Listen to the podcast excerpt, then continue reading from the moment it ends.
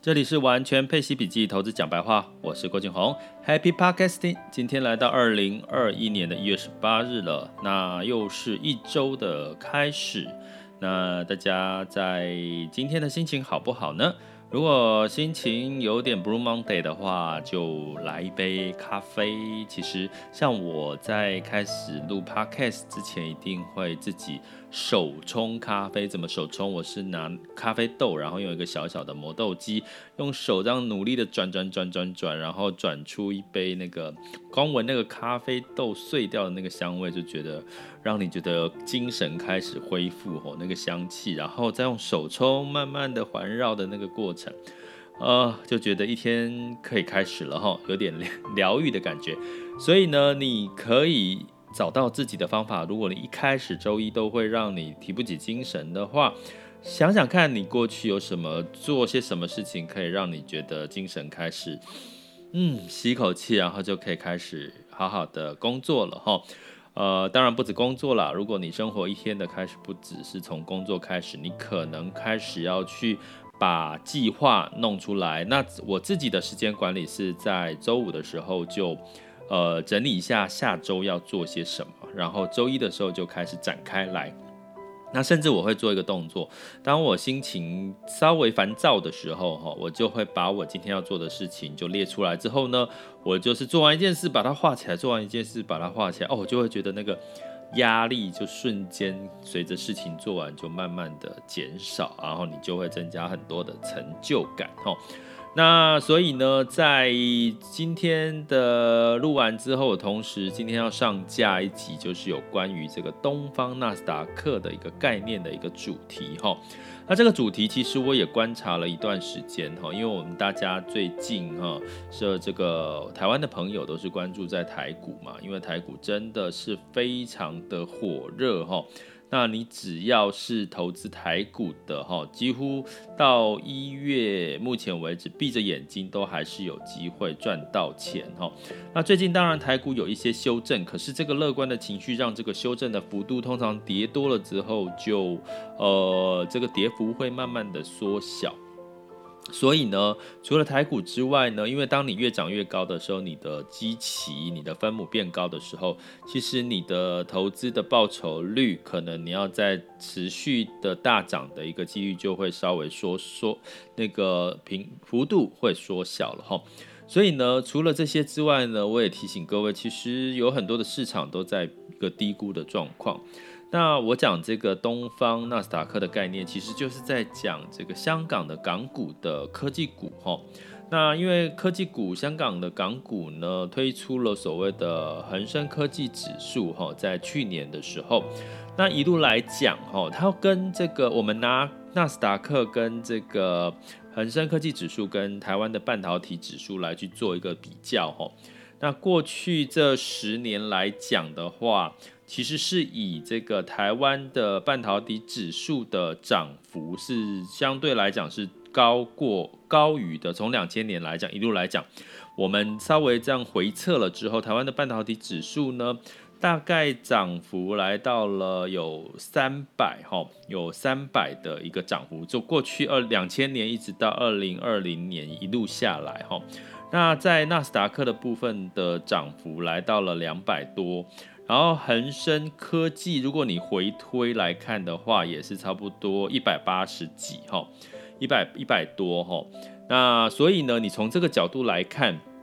其实呃，台湾的半导体产业的确是涨幅惊人，尤其在这个呃去年一直到现在。那第二个纳斯达克，那恒生科技指数为什么我们开始要来提它呢？因为过去恒生科技指数大部分里面就是阿里巴巴啦，哦，然后像百呃腾讯哦这类的一些这个他们的所谓的互联网相关的一些独角兽。那可是呢，在过去这一年来讲的一个。开放的一个概念呢，让很多的一些中概股也就回流到这个美股了。当然也跟中美贸易战有关系哈。那举例来说，比如说我们如果把这个互联网拆开成四个部分，哦，就会跟什么？比如说互联网加上医疗，互联网加上教育，互联网加零售，互联网加生活，哈，好，这样子的一个概念去区分的话，比如说。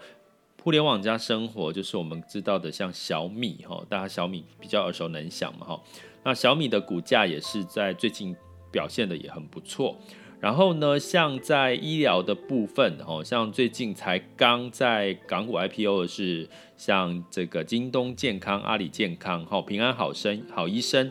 这个呢，我为什么要讲这些呢？是你知道我在讲的这些标的，其实在 A 股都买不到。也就是说，基本上呢，大陆的这个 A 股，其实你是买不到我刚刚讲的这些小米哈，然后包含像这个跟医疗相关的阿里巴巴、京东这些，其实都在那个买不到哦，哦，都在 A 股买不到，只有在港股买得到。所以呢，如果你今天如果你是呃 A 股的。在地的投资人，你要投资这些，你看好平常平常平常生活就看到它，比如说海底捞好了，海底捞也是我们耳熟能详的一个这个非常印象很好的火锅店。可是你如果要买它的股价，你看好它，你就只能买港股哦。然后呢，还有像什么，像我们最近可能在台湾的部分，也常常有听到这个所谓的外卖哦，外送。可是你知道，其实在这个呃中国呢，内地呢，基本上已经是有很长的一段时间，哦，它的所谓的美团的一个外卖，哈，目前是呃算是最大的一个外外卖的一个平台，所以呢，基本上它跑在很前面，在互联网的相关的连接、跟医疗、跟生活、跟教育、跟零售的连接呢，其实是非常的一个呃进进度非常的走在前面。可是呢，像你要买到这些相关的这个互联网的这个创新的这个科技产业，基本上大部分除了美股之外，就是在港股才买得到了哈。那相对来讲呢，以这样的一个因素，在这个哦，我刚刚讲到的恒生科技指数呢，最近的表现，其实如果你拉长时间来看，其实它整体的涨幅还相对来讲是落后于这个台湾的半导体指数以及所谓的美股的纳斯达克指数。所以，如果你觉得相对来讲美股纳斯达克涨多了，或者是这个呃台股的这个半导体这相对也涨多了，其实你可以关注一下。香港的恒生科技指数，哈，那我再举个例，比如说在我们关注特斯拉，好，特斯拉基本上，呃，最近在交车的数量呢是几。极度的一个呃需求，市场的需求，在它降价之后，交车的数量也一直往上。那其实有一个类似的中国的一个所谓的电动车的一个龙头是叫未来汽车，它也它其实在过去二零二零年，其实跟特斯拉一样，它的涨幅甚至比特斯拉还高，就涨了十倍，它的股价涨了十倍哈。那所以从这样的一个概念，他们也开始推自己的自动驾驶的一个系统。所以这样的概念呢，当然未来汽车目前是在美股哦，上市在美股哈。那未来会不会有机会回来到港股的部分？做一个 IPO 的动作呢，哦，那这个部分呢，基本上未来很多的中概股的回流，让这个港股哈，让它更 A 股化的一个概念的情况下，其实你反而是可以期待的哈，因为我你去想嘛，资金 A 股的资金呢，也要买不到，所以呢，它也要把这个资金它要回到港股才能够买哈，那另外呢，美股买得到的，现在港股也买得到了，所以让整个像这个港交所的股价呢，也一直的创新高，吼吼。那广那那其实香港的这个证券交易所很特别的是，它是目前应该是吧，应该是唯一就是一个有上市的一个股票，哈，证券交易所。所以你看这个港交所的股股价一直创新高，你就知道其实这个。中概股回流，然后恒生科技指数的一个涨幅呢，你就可以预期，其实在未来很多，如果你看好的是线上疫后疫情时代这个所谓的线上互联网的相关的应用的话，其实你反而不能缺，除了不能缺席台股、美股之外，其实港股你应该也要多多留意一下哦。接下来进入到二零二一年的一月十八日，全球市场盘势轻松聊。好，那在这个美股的部分，周五是收跌的哈。那当然是开始陆续公布财报了哈。那在这个银行股率先公布，那估计财报不会太好哈。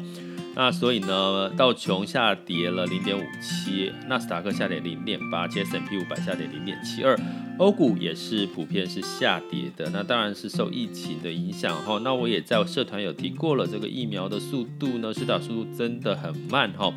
不到百分之七的哈，所以基本上呢，在新冠疫情的持续蔓延情况下，还是会有很多的担心。所以泛欧六百呢下跌了一点零一 percent，法国下跌一点二二，德国下跌一点四四，跌幅相对比美国来的深。那相对来讲，在雅股的部分，周五也是下跌的之外，当然是受到有一些境内感染的这个疫情的一个新的讯息哈。